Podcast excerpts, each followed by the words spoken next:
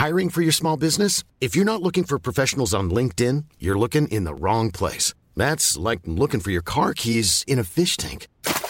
LinkedIn helps you hire professionals you can't find anywhere else, even those who aren't actively searching for a new job but might be open to the perfect role. In a given month, over 70% of LinkedIn users don't even visit other leading job sites. So start looking in the right place. With LinkedIn, you can hire professionals like a professional. Post your free job on linkedin.com slash people today.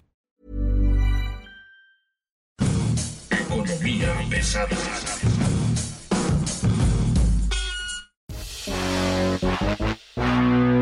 Señores, señores, bienvenidos. Esto es Economía Pesada. Mi nombre es Luis Carriles, arroba Luis Carrujos. Y como siempre, es un gusto estar hoy con ustedes con uno de los temas que más polémica han generado en las últimas semanas.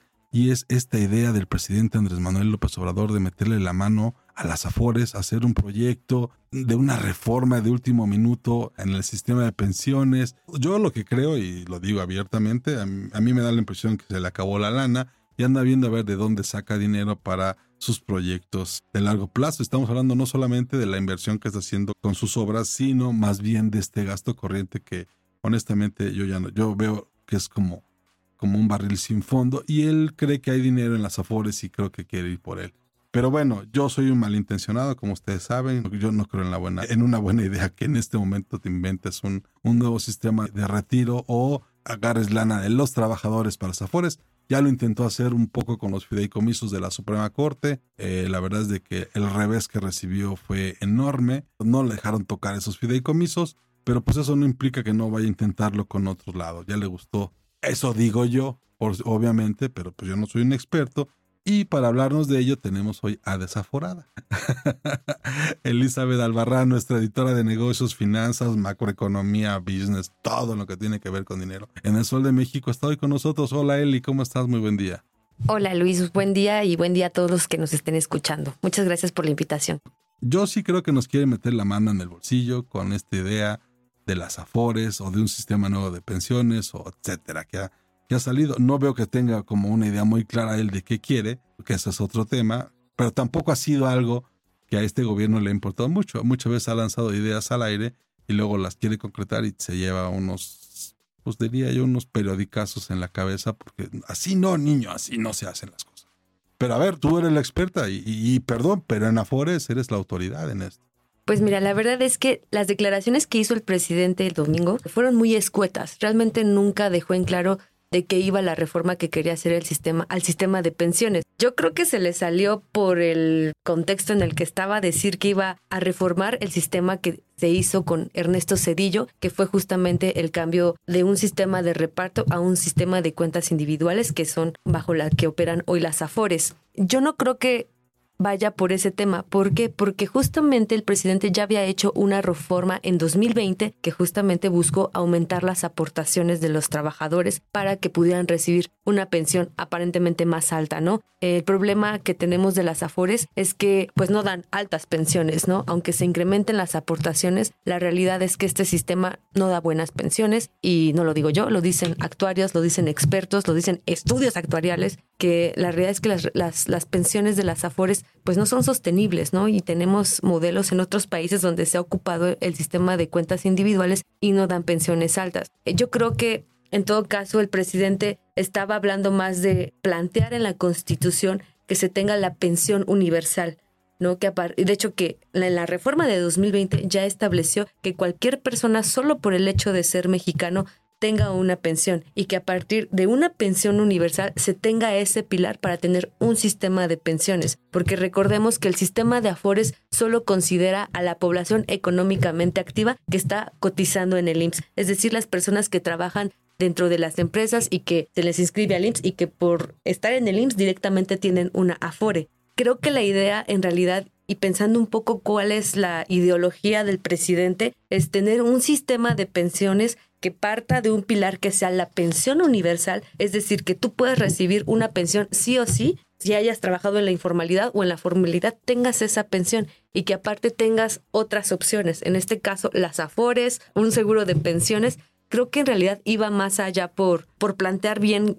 eh, el sistema de pensiones. Yo dudo que él realmente quiera ahorita tocar las afores. ¿Por qué? Porque, o sea, sí es atractivo porque en realidad las afores actualmente manejan más de 5 billones de pesos, de más de 70 millones de trabajadores que cotizan en el sistema de ahorro para el retiro y, y que obviamente este dinero se utiliza para inversiones, eh, se utiliza dentro de la, de la Bolsa Mexicana de Valores. O sea, es un dinero que está en movimiento, no está parado y justamente pues sí puede ser atractivo que el gobierno lo quiera utilizar este dinero, pero hablar de una expropiación creo que sí sería como muy peligroso, especialmente en un año de elecciones que creo que le afectaría más.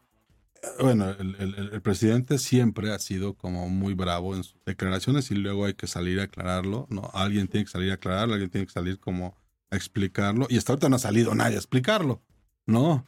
Sin embargo, eh, generó un revuelo en la opinión pública muy grande y en la opinión de los profesionales que, que todo te dijo, espérate, espérate, ¿qué, ¿qué, qué, quieres hacer? Ojo, no estoy defendiendo a las Afores, estoy de acuerdo contigo.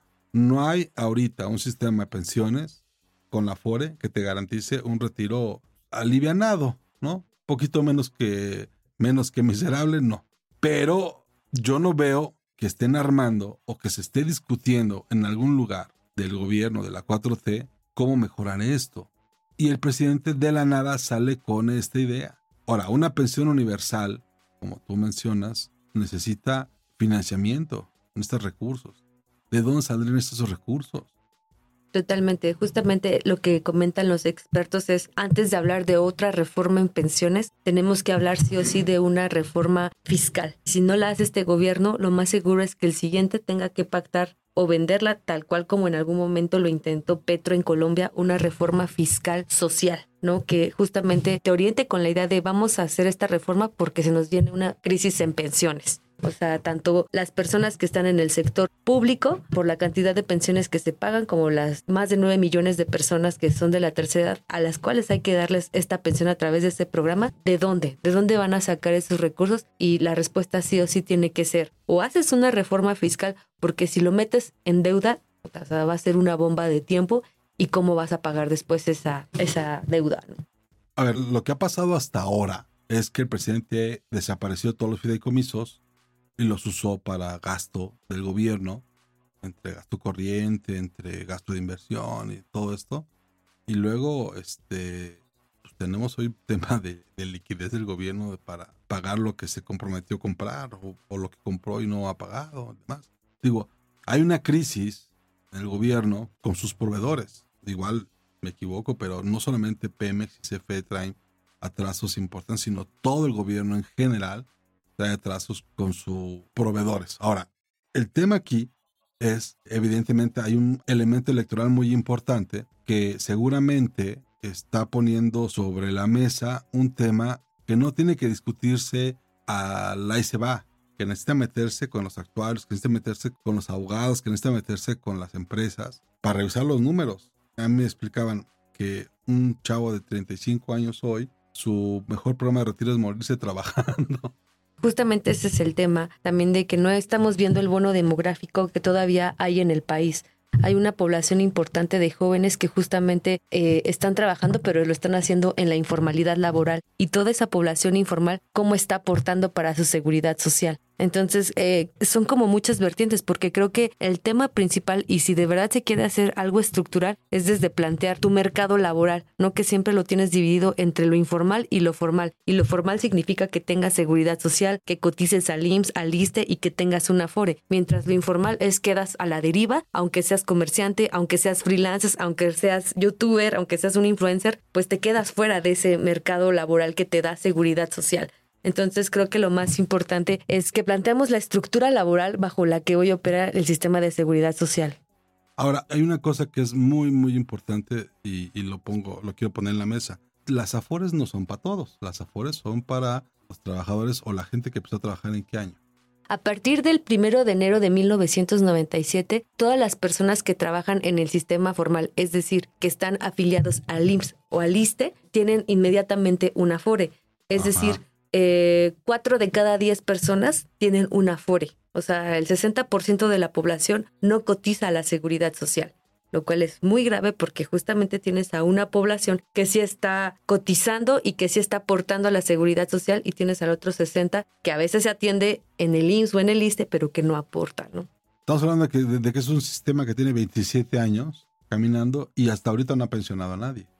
No, sí, sí se ha pensionado. Recordemos que en 2021, si no mal recuerdo, eh, las Afores cumplieron 25 años. Se supone que en 2021 iba a iniciar la primera generación de pensionados por Afore, pero fueron muy pocas personas porque las personas no alcanzaban las 1.250 semanas de cotización. En promedio llegaban a lo mucho a 700 semanas. Entonces es el problema del sistema de Afores, que se pensó que las personas siempre iban a trabajar dentro de la formalidad y que iban a tener salarios altos y que por tanto iban a generar un buen ahorro, lo cual no fue así porque la realidad es que las personas siempre están migrando entre la formalidad y la informalidad. Y cuando están en la informalidad, evidentemente dejan de cotizar a la seguridad social, llámese vivienda, IMSS este, y la FORE. Entonces, cuando llega 2021, muy poca gente se pensionó y para evitar una crisis social como la que se vivió en Chile, el gobierno hizo una reforma de pensiones. ¿no? Y esta reforma de pensiones redujo las semanas de cotización y aumentó las aportaciones. ¿no? Las aportaciones para que a partir de 2023 las personas ya no cotizaran solo 6.5%, sino 15% para que aumentaran las pensiones. Pero eso aún así no garantiza que las personas que se pensionen por afuera reciban una pensión eh, mayor a 50% de su último salario. ¿Qué se dice en la industria de las Afores de esta reforma? ¿Qué creen que va a pasar? ¿Qué les han dicho? ¿Cuál es el análisis? Básicamente, ¿cuál es el chisme que hay ahorita entre las, no sé si es cómo decirlo, entre los desaforados y aforados? Eh, bueno, no, o sea, por ejemplo, en el caso de, de la industria de los afores o de los expertos o de gente que incluso ha trabajado en la CONSAR, que la CONSAR es la Comisión Nacional de Sistema de Ahorro para el Retiro y que se creó para regular y supervisar a las afores, es que antes de pensar en una reforma en pensiones, se debe de pensar en otro tipo de aspectos, como cuáles. Bueno, la edad de retiro. Recordemos que en México la edad de retiro está entre los 60 y 65 años de edad. En mujeres. No, en, general, o ah, sea, 65 años de edad. Se tenía la idea que a partir de los 60 las mujeres se podían pensionar con 100% y los hombres a partir de 65. Lo que sucede es que el régimen de reparto, el de la ley de 1973, eh, podías pensionar a los 60 años y dependiendo del número de años de servicio que hayas hecho en el sector público, podías pensionarte. O sea, hay gente que, que a los 55 años se pudo pensionar porque tuvo 30 años de servicio. Horrible. O sea, es que también el, el general el sistema de pensiones es un relajo y está muy fragmentado. O sea, ya con 30 años de servicio... Podías pedir tu pensión, porque aparte antes la esperanza de vida era más corta. Actualmente la esperanza de vida es mayor. 76 años, ¿no? Ajá, entonces ahorita la gente vive más de 80 años. Entonces, ese es el tema que tenemos que... mis padres cumplen 80 y 90 años cada uno. ¿Y están sanos, afortunadamente? Pues este, le metemos medicinas. Eso sí parece en farmacia como... Eso sí parece en farmaciotota, porque eso sí consumen mucha, mucha medicina. Pero mi papá tiene pensión del gobierno, porque trabajó en el gobierno muchos ¿Y cuántos años. tiene pensionado tu papá?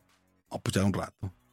Ajá, es que ese es el tema. Tenemos personas que viven más de pensionados que el tiempo que laboraron. O sea, o sea, yo también tengo el caso de un tío que trabajó 30 años y lleva como 25 de pensionados y seguramente, Diosita quiera, va a vivir otros 20 años más, ¿sabes? O sea, este es el tema que no tenemos esta balanza de personas que, que van a vivir más tiempo de pensionados que lo que trabajaron. Y nosotros en mi generación, Afores, de los 90 o 80 en adelante, somos jóvenes que vamos a vivir más tiempo y que bueno, que suponen que van a vivir más tiempo, ¿no? Vamos a vivir más tiempo. A nivel de, al, ritmo de vida que traen, tampoco creas que este, pues, ¿quién sabe? muy sanos no están.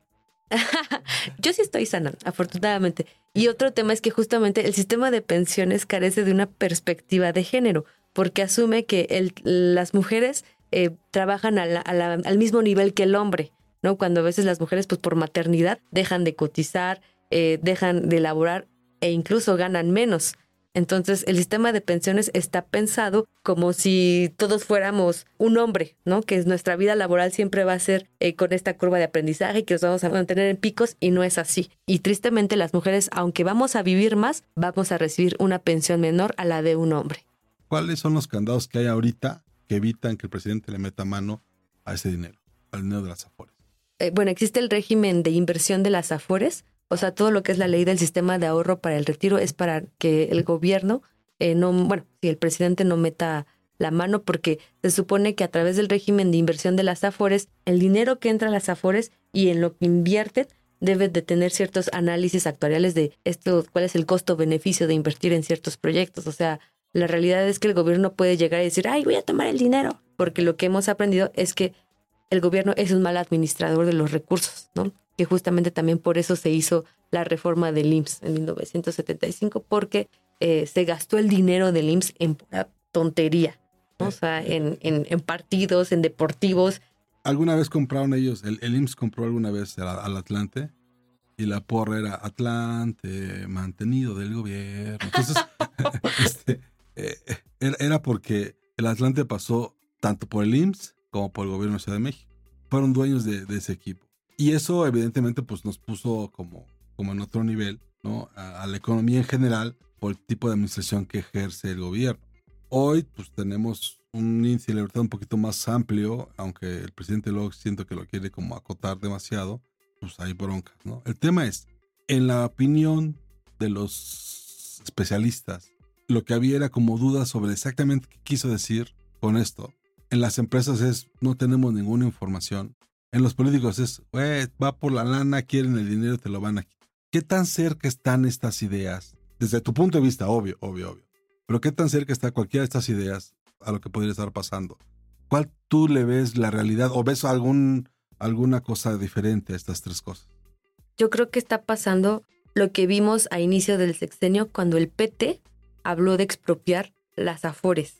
No sé si recuerdan que a inicios de 2010, perdón, a finales de 2018, inicios de 2019, el PT puso una propuesta de que se expropiaran las afores y que se creara un fondo de pensiones público. Ajá, ajá. La verdad es que no se hizo. El gobierno no lo hizo porque de verdad sabía el peligro que iba a representar esto. Y entonces, por eso yo no creo que ahorita AMLO quiera hacer una reforma, al menos que hable de expropiar afores, no lo creo. Sin embargo, creo que sí va a ser algo que implique que pueda, que el Estado tenga una mayor participación dentro de los sistemas de pensiones. ¿Cómo? ¿Como regulador, como socio, como, como operador? Como, como una afore pública. Porque de hecho. Pero ya se supone que hay una afore pública, ¿no? pensioniste. Pensioniste y, siglo XXI con el IMSS. No, esa es, este, sí es más privada. De hecho, lo que es la Asociación Mexicana de Afores, están todas las Afores. En total son 10 Afores y en Amafores solo están 9 y pensioniste no está. Entonces yo creo que podría ir por ahí la idea de reforzar a pensioniste y que siga siendo como una administración. ¿Pero pensioniste tiene un subsidio? Sí, sí, porque es parte de, del ISTE, parte del Estado. O sea, no, no opera tan libremente como las otras AFORES. Por eso pensioniste es la afore que menor comisión cobra entre todas las. Pero tú como privado puedes irte, o sea, yo no trabajo en el sector público, pero trabajo en el sector privado. Y como sector privado puedes ir a pensionista a meter dinero. Sí, cualquier trabajador, ya sea del Estado o del privado, puede escoger la afore que quiera. Ah, ok. ¿Expropiación qué tan cerca ves esto? No, yo no lo veo cerca. No creo que se expropien los recursos de las afores porque no tendría sentido. No tiene sentido por la reforma que se hizo. No hablemos de cosas que no tienen sentido, porque te presenta el plan Maya, ya el avión presidencial, refinería dos bocas. Es que exacto, nada, tiene sentido. Es tan impredecible este señor que es como. Yo pensaría que no, pero justamente pasó con Cristina Kirchner en, en Argentina, que sí expropió a las AFPs, ¿no? Sí, sí, sí, sí. O sea, por eso, o sea, en la experiencia de los gobiernos populistas de Latinoamérica, Venezuela pasó, Argentina pasó, Colombia casi pasa, este, Brasil no sé cómo está el rollo. Pero en Chile, que es justamente el país pionero de las Afores o de este modelo, no las expropiaron. Ahí siguen existiendo y están tratando de hacer un esquema como eh, equitativo entre Estado y privados. Más competitivas, hacerlas más competitivas. Menores costos, mayores beneficios. Sí, yo creo que, o sea, las Afores qué bueno que existen, sin embargo creo que sí necesitan exigirles sí, No, no, no, a ver, esa, es la otra parte. No es que defendamos a las AFORES o al sistema de pensiones que hay o a las empresas que se están haciendo mucho dinero con eso. No, no. Sin duda alguna este, es necesario mejorar esto. El tema es cómo, ¿no? Pero uno oye al presidente hablar de la manera en que habla y voltea a ver lo que ha ocurrido en otros gobiernos parecidos a este, a este específicamente, y dices, híjole, la expropiación sí está cerca. ¿no? O si está en el lenguaje de ellos, o en la narrativa, o en las historias, ¿no? Ay, a mí no me gustaría decir que sí va a expropiar. Más bien es que creo que su apuesta es reforzar la universal. Eres chaira de closet. no, para Les nada. presento una chaira de No, closet. no, no, para nada. O sea, eh, a ver, yo no estoy a favor de hambre. Simplemente creo, creo en, en el poder del Estado. Creo en un Estado emprendedor. Yo creo en un Estado fuerte y regulador. Ujú. Yo creo que el Estado debe ser un buen regulador, creo que el Estado debe permanecer atento a la, a la- a la- a la operación de las compañías, atento a la regulación y respetuoso del Estado de Derecho y de la propiedad. O sea, Totalmente. en eso sí creo profundamente. No me gusta un Estado que intervenga en la economía porque pasan cosas que de pronto pues se vuelven como muy torcidas, ¿no? O sea, literalmente evitas que el mercado funcione y hay cosas que solo el mercado puede hacer que funcione. No, creo que no. O sea, si pensamos en eso, vamos a terminar como la crisis de 2008, como No, no, no, a ver, espérame. ¿Qué, qué pasó? ¿Qué- a, ver, todas las aseguradoras que quebraron. Déjame ponerlo en estos términos. El mayor coco de Telmex y Telcel ha sido el IFETEL. ¿Cuánto ha bajado el costo para el usuario y cómo han podido entrar nuevas compañías a usar la infraestructura? O sea, el regulador funciona. Sí funciona, perdón. Pero tiene que ser fuerte, pero tiene que estar educado, pero tiene que estar respaldado. Por ¿no? completo. Y es, en- y es, eh, estamos hablando que es una industria donde el hombre más rico de este país funcionó. O sea, yo sí creo profundamente en que el Estado debe ser un, un regulador fuerte y la autoridad debe tener dientes para hacerlo, ¿no? Debe tener la capacidad punitiva, ¿no? De, de, tú te estás pasando las reglas, te las estás brincando y te voy a arrancar ese pedazo. Sí, pero es que justo en el caso de las Afores, eh, o sea, ¿por cuánto tiempo también las Afores cobraron comisiones altísimas? Eh, a ver, ahí nos vamos entendiendo. Ahí sí nos vamos entendiendo. Y creo que por ahí, por ahí sí, sí yo estaría totalmente de acuerdo en abrir, por ejemplo, el mercado, en abrir opciones, en crear este, nuevas, más competencias y nuevos sistemas, etcétera. Porque desde mi punto de vista, este, justamente creo que sí hay cosas que están ocurriendo, ¿no? En este mercado ¿no? De, retiro, donde el retiro no está funcionando como debería o como quisiera, ¿no? O sea, el retiro de los gringos, por ejemplo, pues es- te- terminan viviendo en Baja, en Jalisco, en Puerto Vallarta, ¿no? Se van a Nayarit, vienen a Veracruz o, o a Morelos, ¿no? O sea, les alcanza muy bien para vivir muy bien en otro lugar. El tema es, si tú te retiras a los 65 años en México, ¿qué te llevas? Bueno, ahorita, ahorita son los de la ley anterior, ¿no? También de la 97. ¿No? La ley 97, pues esos, están- esos salen bien, ¿no? Este, incluso creo que hay, hay un abuso por ahí con el tema de jubilarte antes, ¿no? Pero este, el asunto aquí es, en el corto plazo, una reforma en un año electoral, dicha al aire de la manera en que se dijo, pues lo único que hace es poner nervioso a todo mundo. Totalmente, la especulación al completo. sí, sería muy bueno que el presidente, eh, Precisara. tal cual, eh, dejara en claro eh, si, si va a ser una reforma otra vez al sistema del ahorro para el retiro que involucraría a las AFORES. Algunos dicen que podría ser una reforma a, a la ley del ISTE, o sea, o al sector público en general, o de qué va la, reforma, ¿no? La verdad es que lo dejo, lo dejo muy abierto y pues justamente todo esto ha generado especulación desde que va a tocar el dinero de las AFORES o desde que puede incluso hacer lo que hizo como con CFE de reducir la edad de jubilación.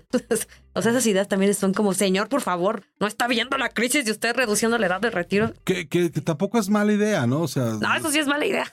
¿sí, sí crees? Sí, reducir la edad de, de- de retiro, por supuesto que sí. O sea, es lo que estábamos diciendo. ¿Cómo vas a tener más años de pensionado que lo que laboraste? O sea, no es equitativo. O sea, ¿cómo? O sea, una- tu, tu trabajo es para generar la pensión, o sea, no al revés. Ah, porque así funcionaba antes. Si tú trabajabas y trabajaste toda tu vida y el seguro te pensionaba, este, la idea era esa, que era tú le cargabas los gastos de los jubilados a la masa trabajadora, Claro, a, a las- a los más jóvenes. O sea, porque eran muchos los jóvenes y pocos los viejos, ¿no? El tema es que la pirámide parece que se convirtió un poco al revés. Totalmente, se reinvirtió porque justamente antes había más jóvenes, por cada ocho jóvenes que había, había un pensionado. Tenías a ocho jóvenes sosteniendo la pensión de una persona. Hoy hay menos de la mitad. ¿Cómo? O sea, eh, hoy tienes cuatro jóvenes para sostener una media pensión de una persona. Entonces, ese es el problema, que ahorita el bono demográfico se está cambiando. Cada vez hay más población de la tercera edad y nosotros que vamos a vivir más tiempo, ¿cómo vamos a sostener a todas las pensiones de estas personas? Nosotros, bueno, estamos aportando para pagar las pensiones de personas que vivieron un poquito antes de 1950 y que, por ejemplo, en el caso de mi tío, que lleva como 25 años de jubilado, pues es el dinero que le entra. porque antes lo que se hablaba era solidaridad, ¿no? Que fuera una pensión solidaria y por eso el joven mantenía... Y porque había población, o sea, hoy hay pocos jóvenes, o sea, y... Hay pocos jóvenes trabajando en el mercado formal. Y hay muchos Ese es otro tema, ¿no? El crecimiento de la informalidad en los últimos cinco años ha sido impresionante. Sí, el 60% de la de la población trabaja en la, en la informalidad. 60%, o sea, 6 de cada 10 gente que tiene un empleo lo está haciendo este, en la informalidad. En la informalidad. Y eso quiere decir sin, seguridad social. Sin seguridad social. Ok, concluyamos con esto. Solo cerremos esto. ¿Faltan explicaciones? Totalmente. ¿Hay mucho nerviosismo? Sí. Está justificado. Por completo. Pero ojalá se hagan una reforma. No, no, sí, ¿cómo? O sea, hacer una reforma para dónde? Desde mi muy particular punto de vista. Eh, tu, muy particular punto de vista está sustentado en entrevistas, reuniones, visitas. Has visto demasiados. Yo lo veo por mi generación. A mí me gusta. Tu generación que tiene 15 minutos de haber entrado a trabajar. No, yo ya tengo una. Bueno, es muy triste mi carrera laboral, pero en fin, este. Es una década en esto. Una y media, casi. Bueno, el caso es que a mí me gustaría que López Obrador diera una opción de pensión para los millennials. ¿En qué sentido? En que... Una opción de pensión para los millennials. Me gusta eso. Por ahí hubiéramos empezado. Vamos a hacer todo el podcast de nuevo. No, no, no. o sea, cuando yo me pensione, sí o sí me voy a tener que pensionar por una, con una FORE. No tengo el derecho a decidir si quiero el esquema de reparto o el esquema de contribución individual. Tú sí, tú eres parte de la generación transición. Así se le denomina a la gente que empezó a cotizar antes del 97 y que, bueno, se hace esta reforma y los denominan generación de transición, que cuando tú tengas 65 años vas a poder elegir en qué pensión te vas a, o perdón, en qué sistema te quieres pensionar, si con la ley del IMSS de 1973 o con la ley del IMSS de 97. Yo solo pido eso, que también a nosotros se nos dé la opción de elegir por qué régimen me quiero pensionar, porque creo que esto además presionaría a las AFORES a generar buenos rendimientos. Nada más una cosa, y ya nos vamos, te lo prometo. No hay en el mercado alguna herramienta financiera que les permita a los millennials ponerse en serio. Primero ponerse en serio, porque... CETES, CETES. Sí. Yo ahorro en CETES y me dan mejores rendimientos que las AFORES. Yo ahorraba voluntariamente y en 2020, que fue la pandemia, mi, minusvalías totales, no pude ni sacar dinero. X ya, CETES. CETES directo. CETES directo. Es la aplicación de CETES la cosa más sencilla, tiene retos, es más, tiene hasta tandas CETES, son increíbles. Obvio, diversifiquen sus inversiones, pero a mí CETES me ha salvado en las últimas tres mudanzas que he hecho en el año. CETES ha sido mi mejor opción y sobre todo ahorita porque la tasa de interés es mayor que la inflación. Chequenle. O sea, CETES, en serio. ¿Para qué quieres una Y sin comisión. Pues, ¿para qué quieres una Afore? Pues sí, ya no, sé, no sé. o sea, es que tú, tú hablabas, estamos un sistema de pensiones para los millennials. Y yo te pregunto, ¿no hay en el mercado? Y dices, sí, hay CETES. Hay CETES, es deuda del gobierno. El gobierno siempre te va a pagar. ¿Eso crees? No, en serio, al final es deuda. En Estados Unidos, en China, es deuda. Y por eso los proveedores, como dices, aguantan vara, porque el gobierno siempre va a pagar. ¿Por qué? Porque siempre va a tener ingreso. ¿De dónde? De los impuestos. Claro. Son ingresos seguros también. Es muy, estamos muy lejos de un default, eso es cierto. A pesar de todo lo que ha pasado con Andrés Manuel, estamos muy lejos de un default. Estamos macroeconómicamente bien. Y lo triste es heredado de los neoliberales. Por completo. No lo voy, no les voy a quitar crédito. Solo que a mí me deja un poco inconforme que tenemos más pruebas de la ineficiencia de los fondos de pensiones que pruebas de que realmente existan. Entonces, totalmente de acuerdo. Es eso lo que digo. totalmente de acuerdo contigo. Creo que sí sale por un, pedazo chairo mío. Entonces, este, sí creo que el sistema de, de, Afores tendría que ser mucho mejor. Creo que este gobierno desperdició una oportunidad histórica con eso, queriendo hacer que el IMSS renaciera como estaba en los 70s, 80 ¿no? Eso es, un, una bronca, ¿no? Querer revivir a un muerto no se puede, pero puedes generar con la experiencia de todo eso un sistema, como tú mencionabas, un sistema de pensión universal que podría estar perfectamente tasado en SET, en ahorro privado con instrumentos de deuda pública. Me parece perfecto. Hagamos ese sistema de pensiones. Sí, o sea, legalmente existe algo así. Y perdón, ¿cómo que existe? Como lo que estamos platicando. Pues no, que yo sepa, no. no. Pero puedes comprar CETES sí, sí, aplicación del Banco de México. O sea, tú bajas en tu teléfono CETES directos, domicilias la tarjeta de débito o crédito que tengas y tú decides cada cuánto quieres que se te descuente. De verdad, la aplicación de CETES, perdón por el comercial, es muy fácil de usar. Tiene muchos años de, que existe, desde 2010, y la verdad es que la han perfeccionado y es increíble, te los juro. O sea, tiene retos CETES que pueden ser tantas. Puedes invertir en CETES, en UDIBONES, en bonos M, eh, en Bondida. Entonces, ahí, ahí te queda muy claro cuánto es el rendimiento que te dan. Y no te cobran comisión como las Afores. Mm, interesante. Eso es un buen tema para los millennials. Pues ahí está, ¿ve? Hay opciones, hay. Opciones hay, definitivamente. Hay. No tenemos por qué regresar al esquema de los 70s, 80s cuando ah, podemos tener algo que va Hay que mover el dinero, definitivamente. El dinero se tiene que mover. El futuro. vamos a ver. ¿Cuánto puedes meter en esa aplicación? Desde 50 pesos. Hasta. Ay, no me acuerdo ahorita hasta cuánto. Creo que. No, no recuerdo. Eh, cuanto quieras. Solo es que todos los martes lo estés reinvirtiendo. Órale. Mira. Ah. Desde las 8 hasta las 3 de la tarde. nada más se los dejo como tarea porque Elizabeth Albarrán dice que odia las finanzas personales. Les presento un tema de finanzas personales. Bueno, odio las finanzas personales porque, o sea, uno no puede andar dando consejos en la vida si no los aplica, ¿no? O sea... Eso es otra cosa. Haz lo que te digo, no hagas lo que hago. Esto es economía pesada. Muchas gracias, Eli. Muchas gracias. gracias a todos. Buen día. Gracias, gracias. Estamos aquí la próxima semana. Esto es economía pesada. Nos encuentran en arroba Luis Carrujos, en podcast OEM. ¿Cuál es tu red social, Eli? Arroba Elisa Albarrán en X y en TikTok es arroba Elisa Albarrán 11. Ya lo escucharon, aquí andaremos. Muchas gracias, hasta luego.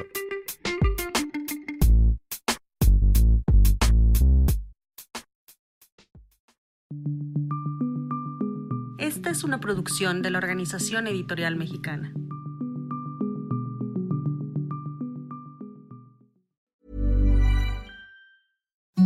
Imagine the softest sheets you've ever felt. Now imagine them getting even softer over time. That's what you'll feel with Bowl and Branch's organic cotton sheets. In a recent customer survey, 96% replied that Bowl and Branch sheets get softer with every wash. Start getting your best night's sleep in these sheets that get softer and softer for years to come. Try their sheets with a 30-night guarantee. Plus, get 15% off your first order at bowlandbranch.com. Code BUTTERY. Exclusions apply. See site for details.